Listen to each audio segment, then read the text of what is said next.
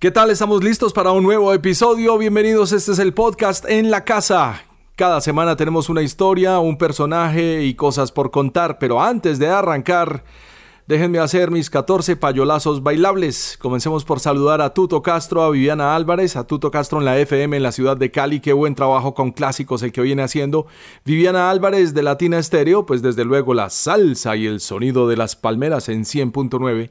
Y a Álvaro Velázquez en el podcast El Asterisco. También lo puede buscar aquí en Spotify. Pues ellos tres han sido mis cómplices para un proyecto que se llama 500 Discos 500. Gracias por eh, su ayuda en la producción de algo que estamos haciendo con esos 500 discos. Que por cierto, para pasar al segundo saludo de la semana, el episodio de este fin de semana de 500 discos en 95.9 Cámara FM es el número 58 y trae cuatro discos. Número 268, Paul Simon con el disco Paul Simon de 1972, su consagración como solista tenía apenas 30 añitos e impartía clases de composición en la Universidad de Nueva York. Es un interesante disco, tiene unas canciones muy bonitas, de ahí pues recordemos Mother and Child Reunion, una canción grabada por allá en Jamaica, y otra era Me en Julio Down by the Schoolyard. Después de ese disco vamos a revisar el número 267 que es Quadrophenia, el clásico de The Who de 1973. Un disco que cierra el triunvirato de las grandes óperas de rock de esa década. Después de ese, como son cuatro, el número 266 le corresponde a Child is Father to the Man del grupo Blood, Sweat and Tears de 1968. Es el disco debutante de esa banda de febrero del 68 y es uno de los discos más interesantes, tal vez el único que hizo esta agrupación para escuchar en esa década. Y cerramos el episodio de 500 discos de esta semana en Cámara FM con el número 265 que es The Genius of Ray Charles de 1959 donde decía el viejo Charles que algunos de sus mejores discos fueron hechos durante el tiempo en que estuvo usando drogas, pero no necesariamente eso modificaba su forma de hacer música. Eso en cuanto a 500 discos 500, el especial que estamos haciendo analizando las 500 mejores obras del pop rock de todos los tiempos según la revista Rolling Stone. Siguiente saludo de mis 14 payolazos bailables a Joaquín Pérez en mundoretro.co. Visítelo, mundoretro.co, escuche clásicos de todos los tiempos con Joaquín Pérez, mi partner en la radio. Y un saludo en Uruguay a Fernando Tetes, hombre de radio, hombre de múltiples entrevistas de la jugada cultural en Sudamérica. En Medellín, a la gente de negocios en tu mundo. Hay que saludar a Juan Carlos Yepes y a Viadnet, con quienes voy a compartir en estas próximas semanas una conversación sobre cómo ha cambiado el panorama de la publicidad durante la pandemia. En Colombia, a Ángela Castellanos y a Susana Palacios en el Ministerio de Cultura. A Juan Carlos Flores, de Rockeros de Medellín y de Nuestro Bar. Estuve el domingo con ellos un rato en un streaming vía Facebook. Muy interesante el, el programa que se están haciendo estos muchachos ahí, conversado. Pero además de esto, Juan Carlos Flores está dedicado a un emprendimiento vendiendo comidas a domicilio, ya que los bares estarán cerrados durante un buen rato, pues Juan Carlos ha descubierto una fórmula muy interesante ahí con sus comidas a domicilio. Un abrazo para la gente de nuestro bar y para todos sus fans. A Juvenal Gordon en la Remigio, Antonio Gañarte en la ciudad de Pereira, lo mismo a Jorge Andrés Duque, el hombre de tostado y del café, el que me mantiene surtido desde la ciudad de Manizales. Y ya que estamos en el eje cafetero, pues hay que saludar a familia y amigos, y eso incluye a Juan Manuel Gómez, el Pecoso. No seas pirobo, Pecoso. Llama alguna vez a los amiguitos. Oye, ¿y qué tal la crisis en el sector cultural en el mundo? Pues me están contando para aterrarse, y más adelante vamos a hablar con eh, Su. Su es una promotora cultural en Bolivia pero pues es que acaban de cerrar el Ministerio de Cultura en Bolivia. Eso pues sin mencionar lo que acaba de hacer Bolsonaro, que lo que hizo fue echar a la empresa que llevaba los números en la pandemia del coronavirus en Brasil y entonces ahí ya no hay ningún problema según este genio porque pues no tienen datos actualizados.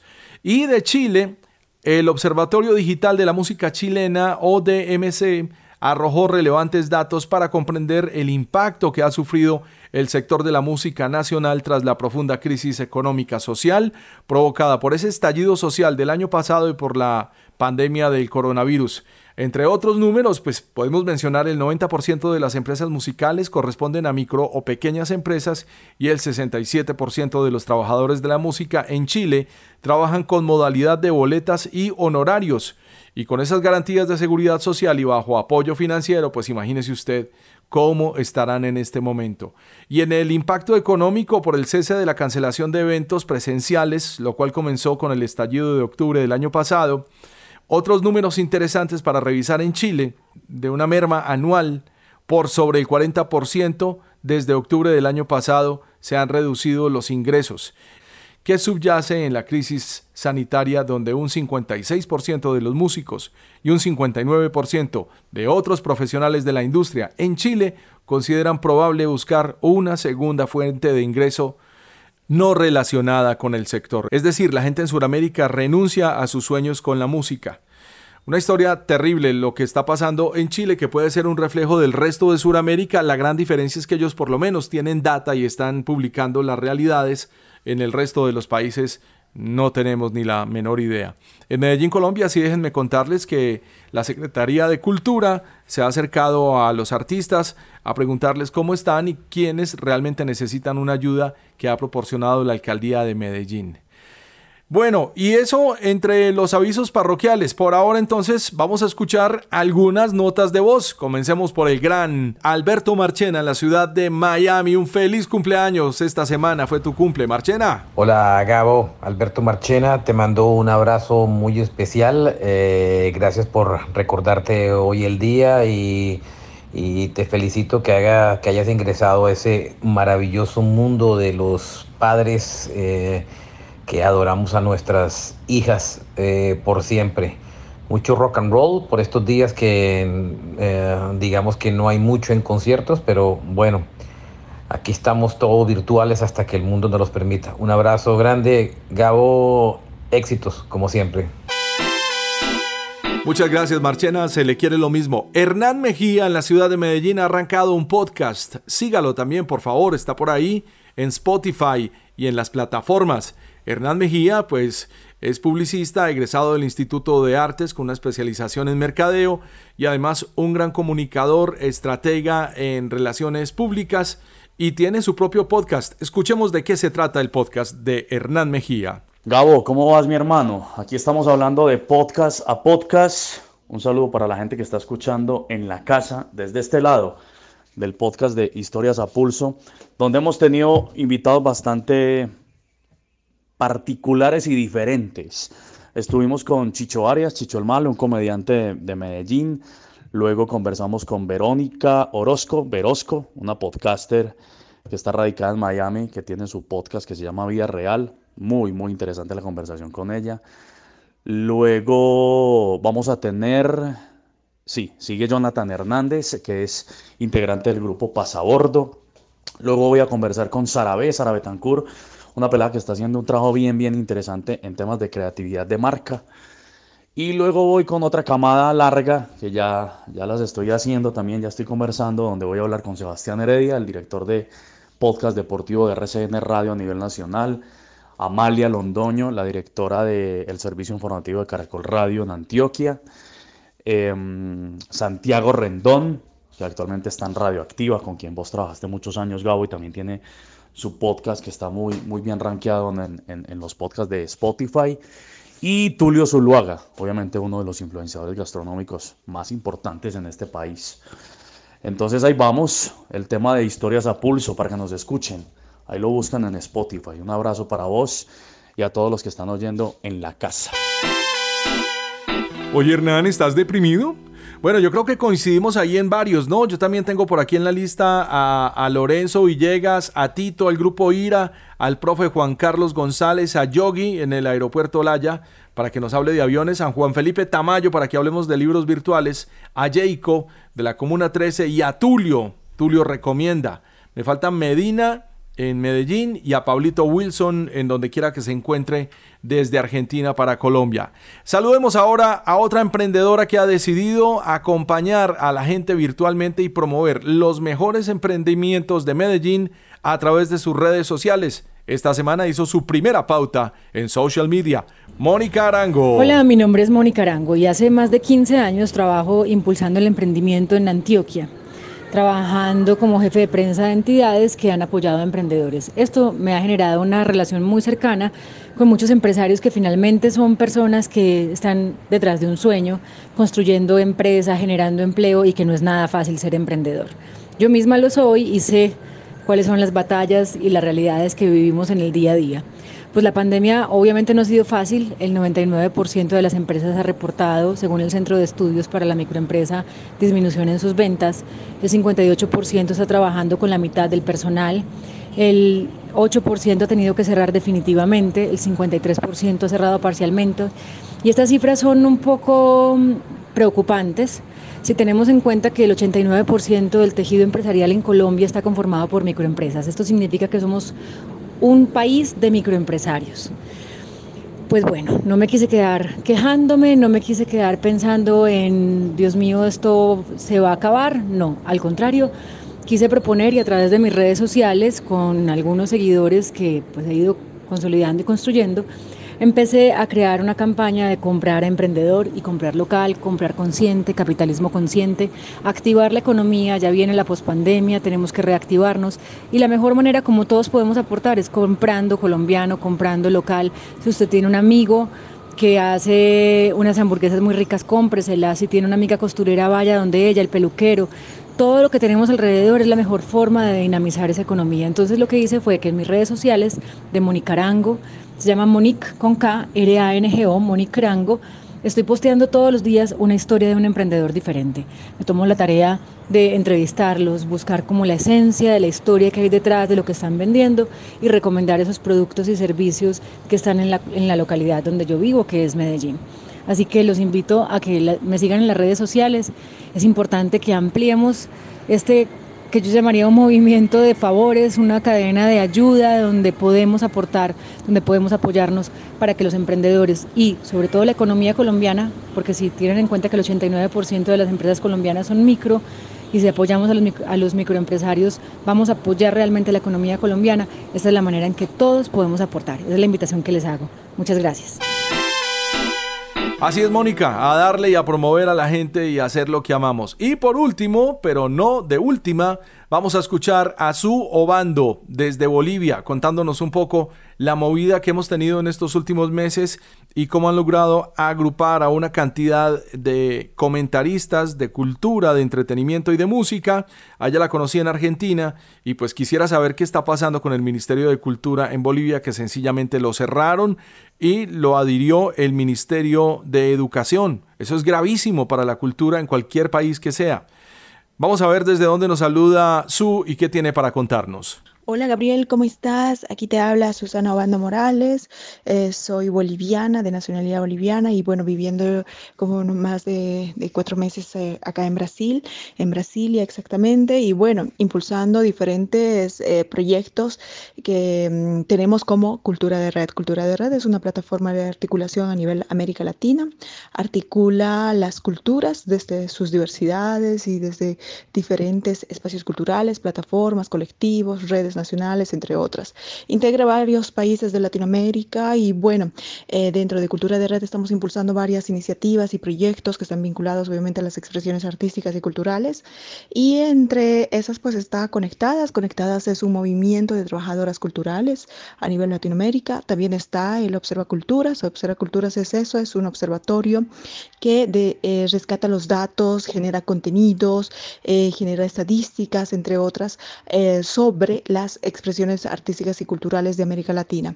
Eh, con este Observa Culturas eh, tenemos un especial que ahora mismo lo estamos difundiendo, este especial de culturas en cuarentena, eh, hemos ido trabajando alrededor de casi un mes un mes y un poco más quizás, donde hemos mapeado y articulado a 20 países de, de Iberoamérica, pidiéndoles en este mapeo a través de sus articuladores y conectores que nos puedan facilitar su perspectiva y mirada sobre la situación de la cultura en tiempos de cuarentena y bueno, en tiempos de pandemia, ¿no? En realidad. Y en ese sentido, pues hemos podido articular a 20 países de Iberoamérica, estamos muy, muy contentos y contentas de poder generar este especial de culturas. Ya ahora estamos en su distribución y difusión, promoción de este especial. Tenemos diferentes perspectivas y miradas de países como México, Argentina, Uruguay, eh, Paraguay, Bolivia, Perú, eh, Chile, mm, Colombia, eh, entre otros, de como de Centroamérica está Guatemala, San Salvador, Puerto Rico y bueno, entre otros países también como Europa, Italia, Portugal, España, entre otros, ¿no? Entonces hemos podido generar esta articulación muy interesante, muy importante. sabemos que la cultura está viviendo una crisis muy fuerte en la región y pues va, va a tener todavía mucho que enfrentar con relación a, poder generar posibilidades y mejores condiciones para su quehacer cotidiano, ¿no? Como otros, como muchos de los otros sectores. Así que estamos articulados en este sentido con este especial de culturas, donde además registra y rescata también diferentes eh, obras artísticas de fotógrafos, artistas visuales, eh, muralistas, entre otros que han estado trabajando también en tiempos de cuarentena. Gracias en Brasil a su Obando y ahora sí entremos en materia, vamos a escuchar a nuestra agrupación invitada de esta semana. Unos españoles que me contactaron a través de las redes sociales y como uno le responde a todo el mundo pues termina generando una conversación, una formación valenciana basada en un único principio, darlo todo en cada concierto. Sus influencias van desde los sonidos británicos de Oasis hasta bandas nacionales de España como Second, Super Submarina, Sexy Sadie y Los Piratas. Con ustedes, desde Valencia, España, Crazy Times, en la casa. Muy buenas a todos, ¿qué tal? Encantado. Muy bien, pues estamos felices de saludarte. Eh, hemos estado haciéndole un seguimiento a la banda, no desde el principio para no decir mentiras, porque apenas los estamos descubriendo por ahí a través de las redes sociales, pero sí vemos que tienen música publicada desde el año 2014. ¿Por qué en inglés y cómo se sienten frente al lenguaje? A ver, nosotros en realidad eh, el grupo se, fundó hace mucho tiempo, hace 2009 finales yo creo que, que fue. Lo que pasa es que tuvo un pequeño parón pues, de recomposición de, la banda y iniciamos el proyecto en 50-50, 50 más o menos en inglés y, en castellano. Y con el tiempo eh, nos encontramos en un momento de cambio en la música aquí de, España, en lo que cuando empezamos, digamos, casi todo el mundo escuchaba música en inglés, la música española no tenía tanto espacio, por decirlo de alguna manera, era como que preferíamos importar todo o hacer las cosas en inglés y en esta transición de estos años hemos visto que al final la gente prefiere la, música en castellano y nos hemos ido adaptando básicamente. Al final es nuestro lenguaje natural.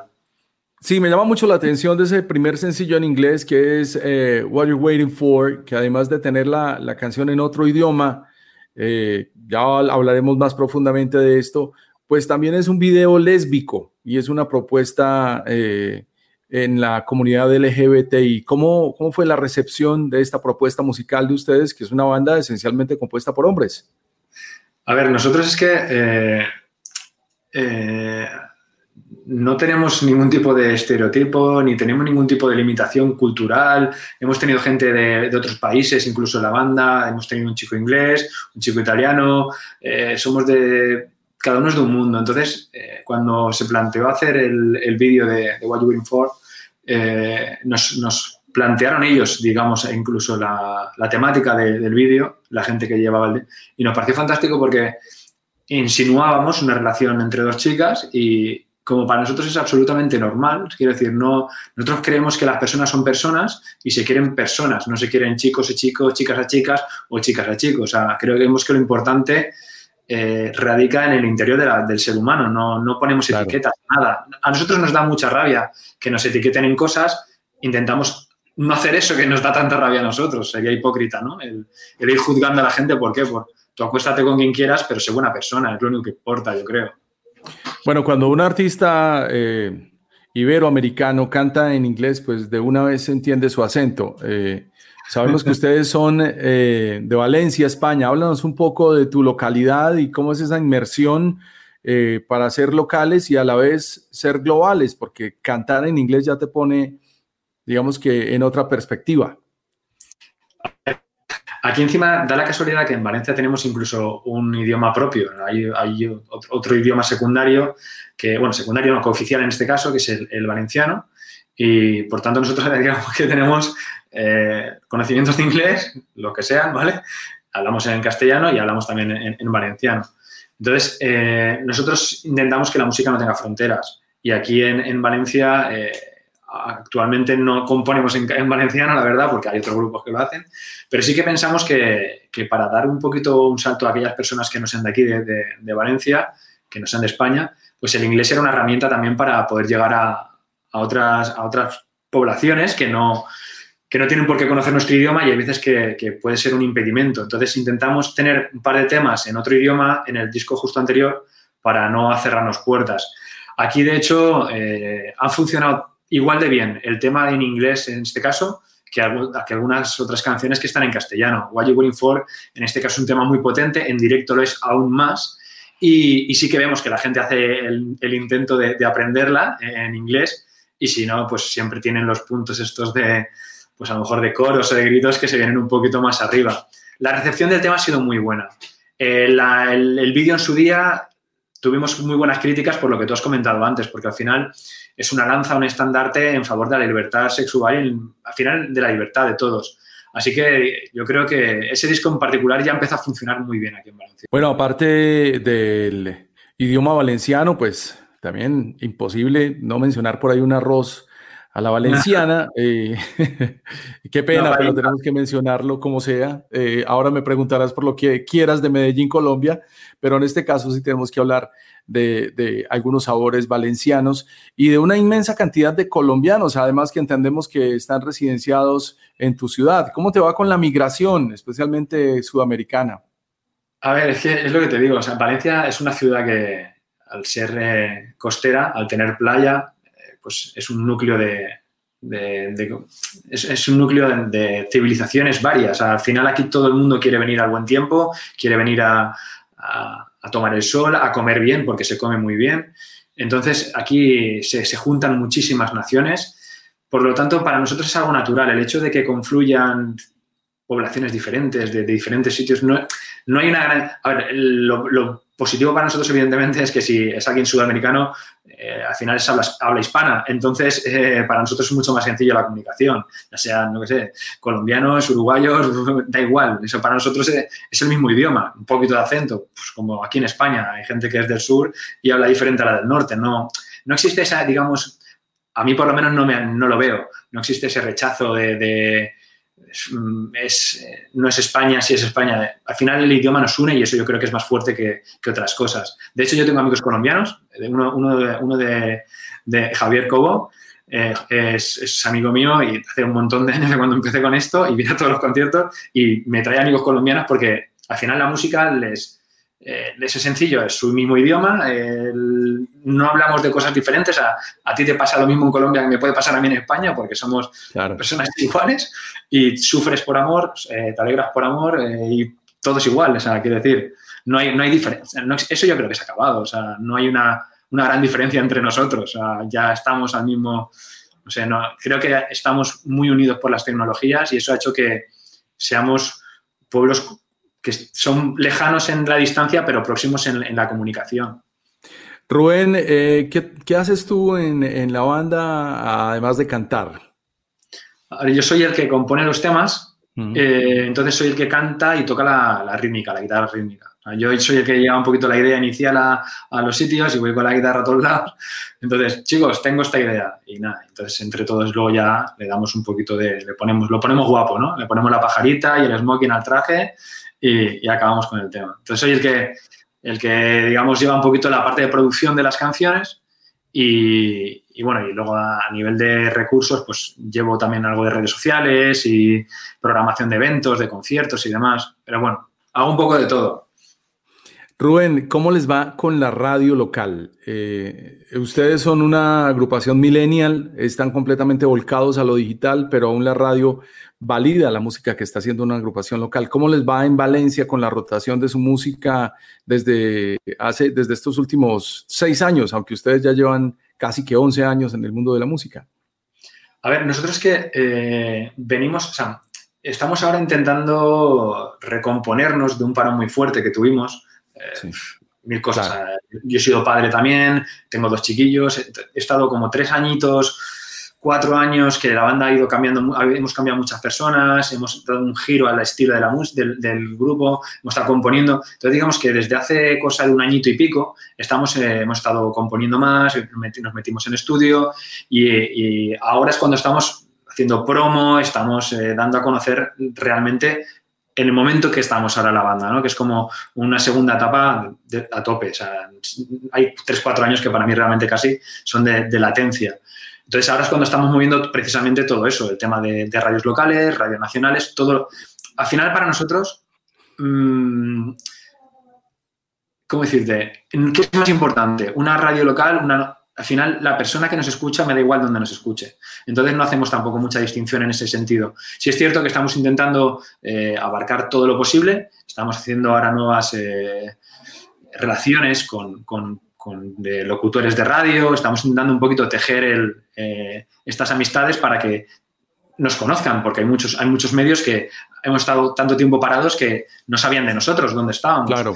Y estamos un poquito ahora en esa, en esa labor, que es la de dar un golpe a la mesa y decir, oye, no estamos muertos, que estamos aquí y, que, seguimos haciendo música y creemos que la hacemos mejor que antes. Entonces estamos un poco pues hablando con las radios de, todos, de toda España y no solo de toda España, de, fuera de España también, como es el caso, para, para, que nos conozcan, porque no tenemos el pensamiento de gustar a nivel local o a nivel nacional, o sea, queremos gustar a la gente y nos da igual de dónde sean. Bueno, ¿qué tanto ha sido esa experiencia de promoción? ¿Tienen un sello disquero detrás? Eh, ¿Cómo ha sido el músculo de ese movimiento para darse a conocer? Eh, porque en estos tiempos, pues cada vez todo más difícil y sobre todo en confinamiento. Y el recurso digital, pues definitivamente toca voltearnos hacia él. Pues eso es lo que tú dices. Ahora hemos intentado aprovechar este confinamiento porque eh, nosotros teníamos planificado una gira este año a nivel nacional. Se ha ido todo Aires realmente. No, se han tenido que cancelar fechas y las que hay ya veremos si se realizan o no en función de lo que nos permita la ley. Eh, entonces lo que hemos aprovechado es para eh, lo que te estaba diciendo, el dar promoción digital de todo lo que estamos haciendo, el empezar a, contactar con nuevos medios, medios digitales, medios de, que tienen a lo mejor soporte de radiofónico y otros que no lo tienen. Estamos un poquito eh, aprovechando esta, este estado de latencia que hay para, para movernos en la sombra y, que cuando pueda volverse a ir a la carretera y hacer gira, pues que todos esos medios que nos conozcan den difusión de la parte activa de la banda. Ahora están un poquito eh, informando sobre lo que hemos hecho en este trabajo, en, este último eh, largo EP, o sea, largo long player que hemos hecho ahora, que, tiene 10 cortes. Están hablando de cómo está grabado, pero queremos que hablen de cómo lo defendemos en directo. Entonces ahora estamos un poquito en esa situación de aprovechamos que no podemos tocar, para que nos conozcan de otra manera y estamos lanzando pues esos nuevos vídeos, estamos nuevas versiones, queremos hacer un montón de cosas para que, para que la gente nos, nos vaya conociendo. Bueno, hablemos de eso, del toque en vivo, porque la descripción de ustedes eh, es nuestro sonido se distingue por guitarras potentes y unos ritmos contundentes que buscan divertir en cada concierto y estamos en una era sin conciertos, ¿no?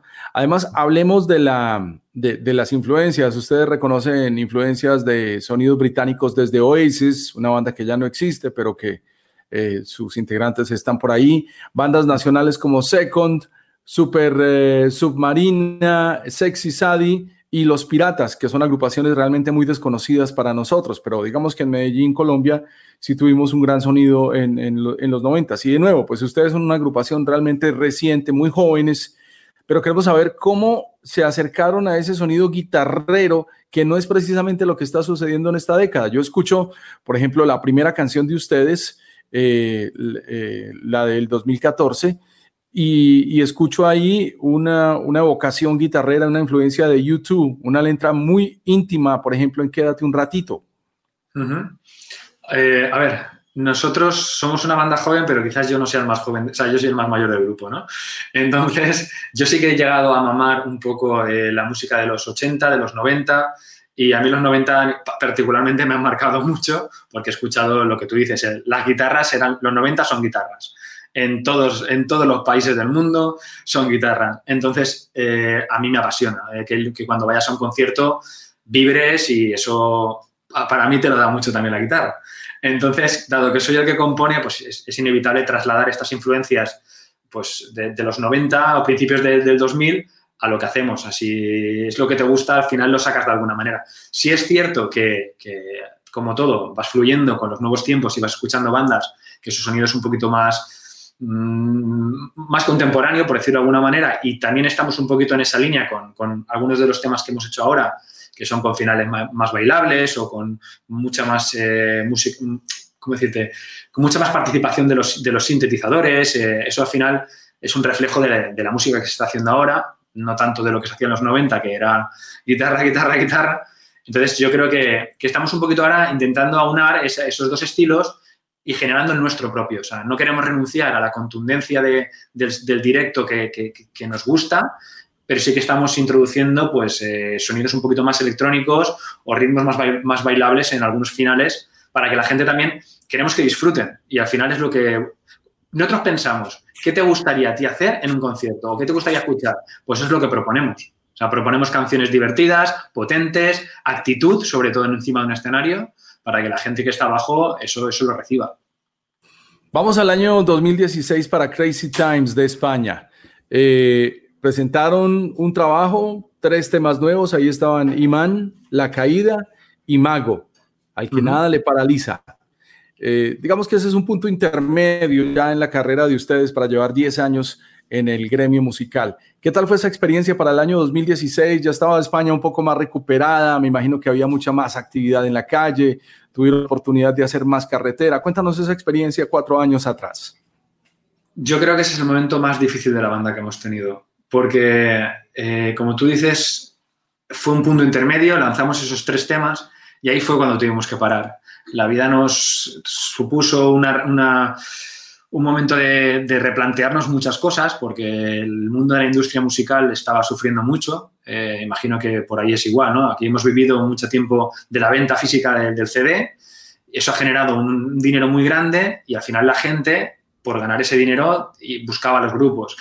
En este tiempo ha pasado lo contrario, todo se ha vuelto digital, se ha perdido esa monetización tan sencilla que era del CD y éramos los grupos los que teníamos que, buscar a, quien nos ayudase, por decirlo. ¿no? Antes eran los sellos los que iban a ti, porque creían que tenías potencial y querían obtener un beneficio, y ahora funciona de una manera diferente. Ya no es, ya las cosas no son como antes.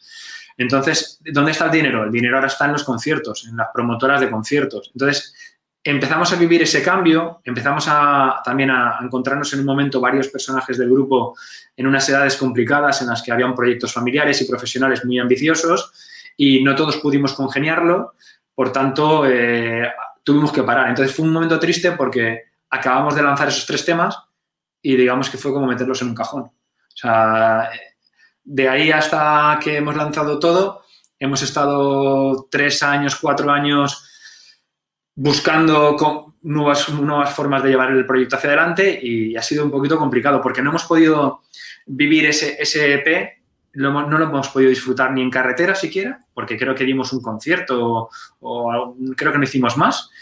Y, que al final fue realmente tocar el disco anterior con esos tres temas nuevos. no, no, no tuvo mucha repercusión. Entonces, lo que hemos hecho ha sido remasterizar esos tres temas, que para nosotros sí que son era un punto de partida o de inflexión para lo que íbamos a hacer ahora y los hemos incluido con siete cortes más en el nuevo disco de, todo. Entonces, aunque no pudimos vivir ese momento, esos tres temas, sí que lo estamos haciendo ahora. Y la verdad es que la acogida de esos temas ha sido fantástica. Y me alegro mucho de haberlo recuperado porque uno de los mejores momentos que hemos tenido este año ha sido en, el primer concierto de presentación en Valencia que hicimos, que tuvimos la gran suerte de, de hacer un sold out en una sala muy difícil de llenar. Eh, tuvimos mucha, mucha, mucha gente con nosotros y precisamente con el tema Imán, que está en ese EP, la sala se volvió loca y todo el mundo cantando Imán y nos quedamos en plan de, menos mal que esto no se ha quedado en un cajón, ¿sabes? Porque eh, habría sido una pena no haber vivido ese momento. Sí, hay veces que cada obra, y hablemos de la música, de las artes plásticas, de la pintura, tienen su momento y es la justicia para, para un trabajo que se ha tenido que guardar. Bueno, esta mañana en que estamos tú y yo hablando, despertamos con una noticia muy triste en América, que ya es noticia para ustedes desde más temprano en España. Murió Pau Donés, el cantante de la agrupación Jarabe de Palo, víctima del cáncer. Háblanos un poco de lo que significa este artista para tu generación, para los artistas, especialmente en Valencia, España, y cómo perdemos a uno de los grandes hombres del rock de, España de los últimos 25 años. A ver, yo sinceramente te, voy a decir, eh, yo recuerdo el principio de Jarabe de Palo.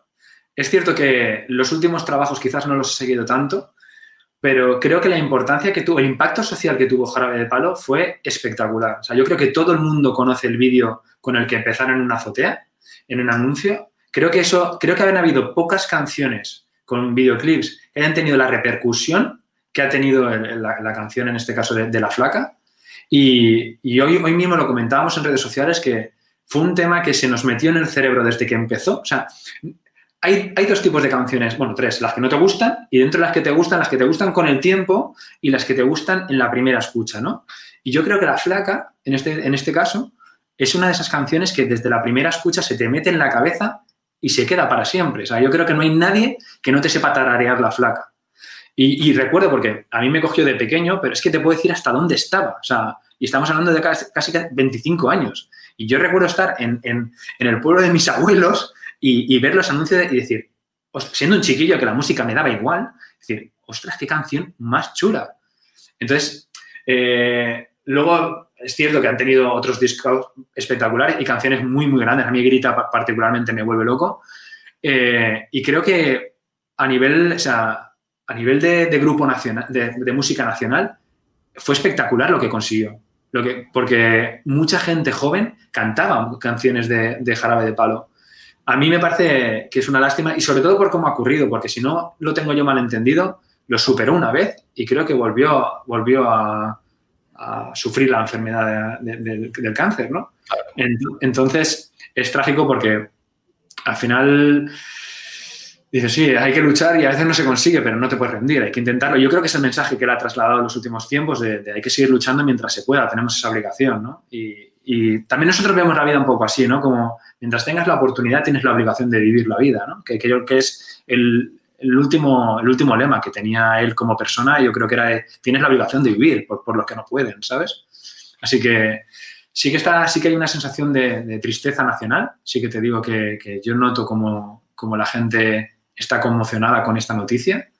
Y a mí a nivel personal era una persona que tenía un poquito en el olvido y encontrarme con esta situación sí que me ha removido cosas, porque te acuerdas precisamente de eso de... Y te sorprende cómo recuerdas tanto de ese, momento tan lejano, ¿no? 25 años son muchos años como para tener de repente esas ideas en la cabeza tan cercanas y decir, uff, es que me acuerdo hasta de dónde estaba cuando vi ese videoclip ahí, ¿sabes?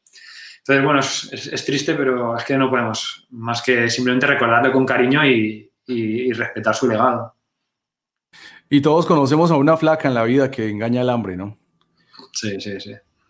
Bueno, Rubén es el vocalista de la agrupación Crazy Times, por lo que vemos, estamos viviendo tiempos muy locos. Es un nombre muy acertado para tu agrupación.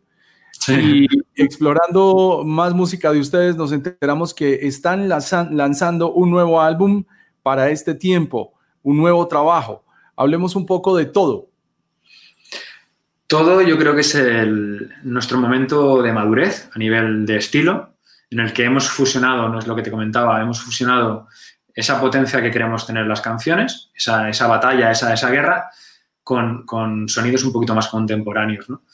Eh, igual que se da el caso del videoclip de What You Waiting For, que tratamos temática de diversidad sexual, eh, también planteamos situaciones eh, sociales en este, en este disco, porque a mí me gusta hablar no solo de lo básico del, amor y desamor, la amistad y del odio, sino que me gusta también eh, buscar temáticas a veces un poco más complejas.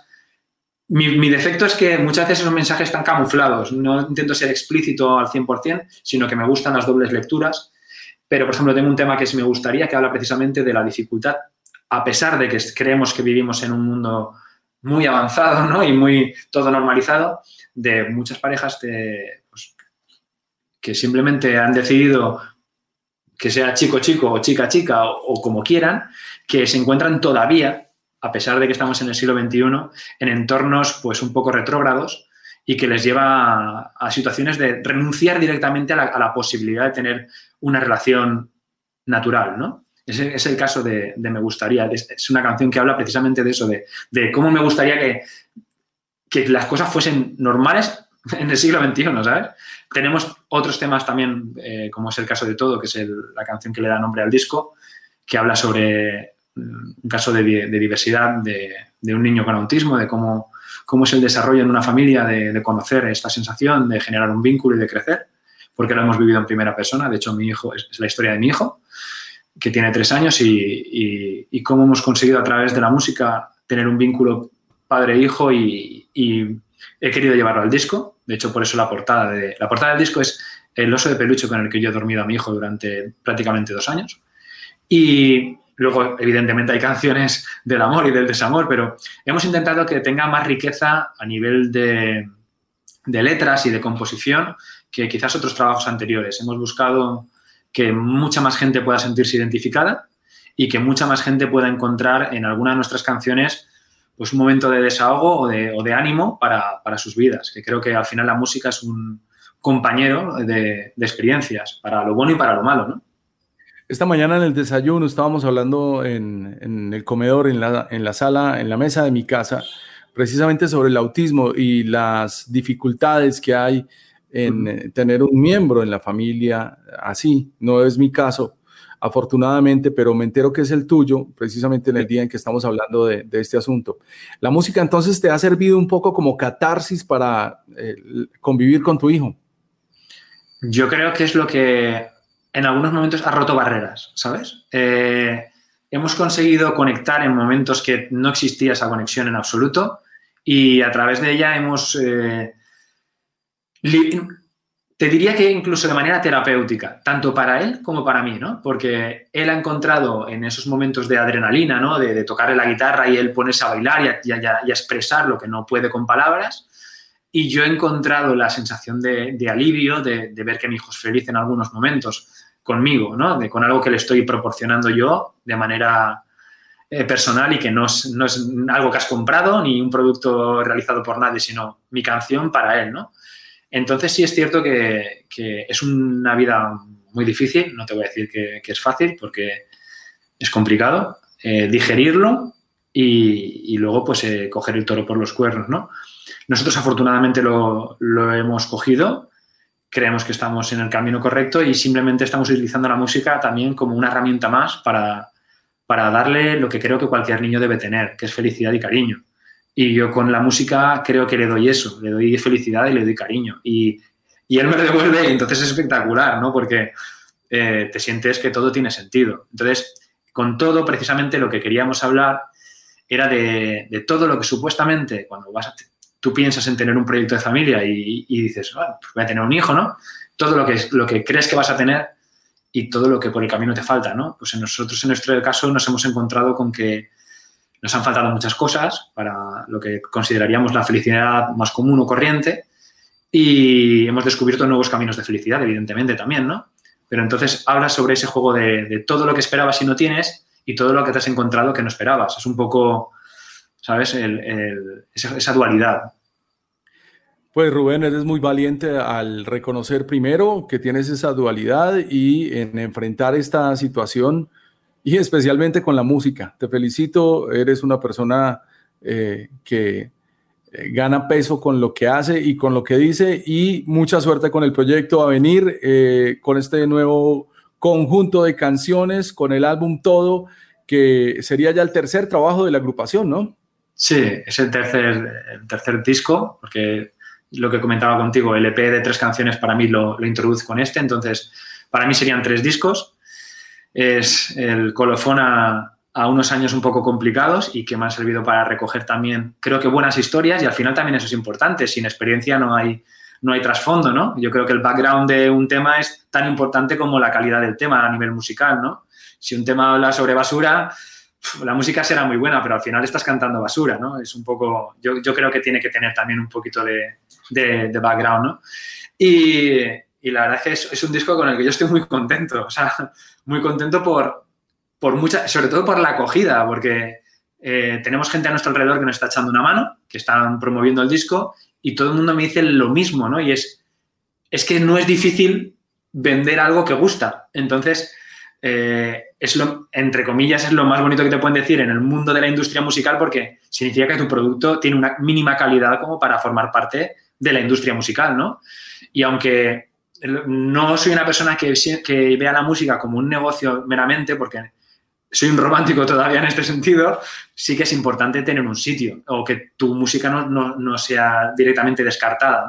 Ya bien sea por, eh, la calidad del propio tema como por el proceso de, del producto como esté trabajado y, y masterizado, ¿no? Que creemos que tanto una cosa como la otra en este caso van de la mano. Tenemos suerte de tener un gran productor musical que trabaja con gente muy importante y a nosotros nos hace un hueco.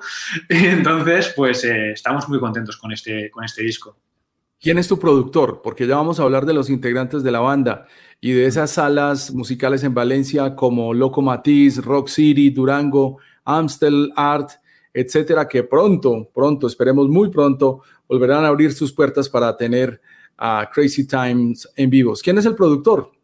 Nosotros cuando empezamos este... Eh, yo te digo que soy un romántico en la música porque es que eh, lo soy totalmente, ¿no? El chico con el que grabamos se llama Pau Paredes, es un chico que tiene un estudio en Madrid que se llama Fluxus y eh, él lo digo, él normalmente trabaja con gente mucho más importante que nosotros, pero tenemos la gran suerte de que desde que empezamos este proyecto hace casi 11 años, todos los trabajos nuestros han ido de su mano. Entonces, para mí, eh, aunque no está ensayando conmigo cada semana o aunque no trabajamos semanalmente juntos, para mí es un integrante más de la banda. Yo lo, considero parte de, este proyecto porque todo lo que he hecho ha ido gracias a su trabajo también, ¿no? Entonces es, es como un miembro en la sombra que siempre que necesitamos tener una idea en un disco, en un soporte con una calidad decente, él nos salva el cuello siempre. Pues por algo será, y creo que no es el único que se ha dado cuenta de que ustedes tienen talento y que tienen un futuro por delante. Y esperamos que volvamos a tener esta conversación cuando estén en la estratosfera, porque eso es a lo que hay que apuntarle desde este momento. Eso siempre. Nosotros, nos, yo creo que lo que nos define es que nos da igual donde nos encontremos. Hemos tenido momentos en los que ganábamos premios y tal. Yo he tratado siempre a la gente por igual y a todo el medio o persona que nos ha hecho caso siempre he dicho, el día que funcione esto y hayan billetes de por medio, no te creas que me voy a volver tonto. O sea, yo quiero a la gente que ha estado al principio conmigo para que sean los primeros en disfrutar de los éxitos que tengamos, porque seréis parte de ellos. O sea, quiero decir, la persona que me da difusión me está ayudando y yo el día de mañana espero devolver esa ayuda de alguna manera. Pues yo no solamente espero ayudarlos, sino que espero también en algún futuro traerlos a tocar aquí a Medellín, a Colombia y, por qué no, a Sudamérica. Así que estamos sembrando un buen camino a punta de música. Háblame, por favor, de otros miembros de la agrupación. ¿Quién es Pablo Boronat, que es el de la percusión y los coros? Te cuento, esto es un proyecto que para mí es como una familia, ¿vale? Ya te he dicho que el productor musical lleva 11 años con nosotros, es como uno más, ¿no? Pues eh, nos distinguimos por ello. Yo entiendo que esto sea una familia. Esto lo monté yo en 2009 con mi hermano, que es el guitarrista solista y también hace coros, o incluso canta algún tema, como, como es el caso de Cats o Vértigo, que lo hacemos a dúo, o eh, La habitación también lo hacemos a dúo. Tenemos varias canciones que unas canta él, otras a medias y tal.